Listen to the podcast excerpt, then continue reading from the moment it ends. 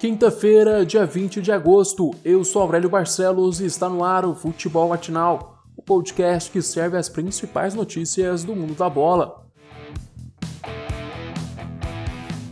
Flamengo e Grêmio se reencontram pela primeira vez no Maracanã depois do 5 a 0 na Libertadores do ano passado. Mesmo com times muito parecidos com o da goleada, a história foi totalmente diferente. Na noite de ontem, o Grêmio foi quem criou mais. Aos 44 minutos do primeiro tempo, o PP marcou para o tricolor gaúcho. No início da segunda etapa, o Grêmio teve a chance de ampliar o placar com o Diego Souza, mas o camisa 29 desperdiçou uma grande oportunidade. O jogo foi chegando ao fim e o que se via em campo era um Flamengo muito desorganizado. Com a chegada de Domi, os jogadores do Mengão começaram a jogar muito afastados um do outro. Gabigol e Bruno Henrique, por exemplo, parece que nunca jogaram juntos. Aquele super entrosamento que estávamos acostumados a ver com o time de Jesus se perdeu com a despedida do português. Só que no futebol, às vezes a sorte colabora.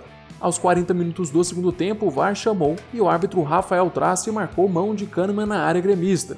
Pênalti para o Mengão, Gabigol pegou a bola, bateu e acabou com a fase de 7 jogos sem balançar as redes. Resultado final: Flamengo 1, Grêmio também 1. Depois de 22 anos, o Bragantino volta a vencer na elite do futebol brasileiro. Jogando em casa, o Massa Bruta bateu o Fluminense por 2 a 1 com gols de Alejandro e Luiz Felipe. Na Arena da Baixada, o Palmeiras conquistou a primeira vitória na competição. O Verdão vinha sendo criticado por não conseguir vencer os times da Série A do Brasileirão. E agora conseguiu um grande resultado contra o Atlético Paranaense em Curitiba. Rafael Veiga usou a lei do ex para marcar o gol da vitória aos 46 minutos do segundo tempo. No Serrinha, o Fortaleza fez 3 a 1 no Goiás e também chegou à sua primeira vitória na competição. O Internacional fez 3 a 0 no Atlético Goianiense em Porto Alegre. Na primeira partida sem Guerreiro, o Inter contou com dois gols de Thiago Galhardo e um de Musto para voltar ao caminho da vitória. O Colorado agora é o líder da competição, empatado com o Atlético Mineiro, ambos com 9 pontos. O Galo perdeu a invencibilidade no Brasileirão contra o Botafogo no Newton Santos. O Fogão fez 2 a 1 no Atlético Mineiro. O time carioca ainda não perdeu no campeonato e tem dois empates e uma vitória. Em Itaquera, o Coritiba jogou com a menos desde os 15 minutos do primeiro tempo e perdeu para o Corinthians por 3 a 1. Esta foi a primeira vitória do Corinthians na competição. Os gols do time do Parque São Jorge foram marcados por Jô, Léo Natel e Gustavo Mosquito. O centroavante corintiano marcou dele na vitória, mas no primeiro tempo, Jô desperdiçou duas cobranças de pênalti seguidas. Wilson defendeu a primeira cobrança, mas o VAR flagrou o goleiro do Coxa adiantado. O juiz então decidiu voltar o pênalti. Na segunda vez, Joe mudou o lado da batida, mas Wilson pegou mais uma vez. Com o resultado, o Coritiba se mantém na lanterna do campeonato com quatro derrotas seguidas. Três jogos fecham a quarta rodada do Brasileirão. Hoje, às 7h15 da noite, o esporte recebe o Santos na Ilha do Retiro. Um pouco mais tarde, às 8 horas, o São Paulo joga em casa contra o Bahia. No mesmo horário, o Vasco vai à Fortaleza encarar o Ceará Alexandre Pato está fora do São Paulo. O atacante já assinou a rescisão do contrato, já se despediu dos companheiros e não é mais jogador do tricolor paulista.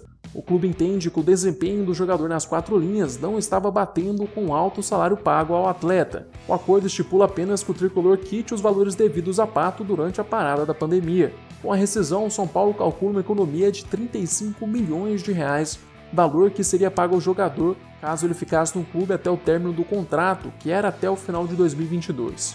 Um dos interessados em contar com Alexandre Pato é o Internacional, clube onde o jogador iniciou a carreira. Pela Série B, Vitória e Náutico ficaram no 0 a 0. O outro jogo da noite seria entre Sampaio Correia e Figueirense, mas a CBF decidiu adiar o confronto devido a quatro testes positivos no elenco do time maranhense. Hoje tem Cruzeiro e Chapecoense no Mineirão às 9 horas da noite. Agora vamos para as notícias internacionais.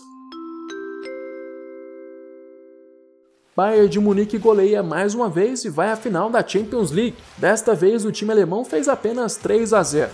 O Lyon até tentou bater de frente contra o Bayern. Chegou a acertar uma bola na trave quando o jogo estava 0 a 0 mas a diferença técnica dos dois times é gigantesca. Os franceses eram franco atiradores na semifinal de ontem, perderam a oportunidade e não conseguiram segurar o rápido ataque dos alemães. O destaque da partida foi o ponta Genabre. Ele marcou o primeiro e o segundo gol do duelo. E é claro, teve gol de Lewandowski. O camisa 9 chegou à marca de 15 gols na competição e está a apenas dois de igualar o recorde de Cristiano Ronaldo como o maior artilheiro em uma edição de Champions League. A final da Liga dos Campeões vai ser realizada neste domingo às 4 horas da tarde. Chegamos ao fim deste episódio. Eu, Aurélio Barcelos, volto amanhã com mais futebol matinal para vocês. Eu te espero aqui às 6 horas da manhã. Aproveite para se inscrever no nosso canal do YouTube e seguir o podcast no Spotify. Se puder, também compartilhe o podcast com seus amigos e familiares. Até mais!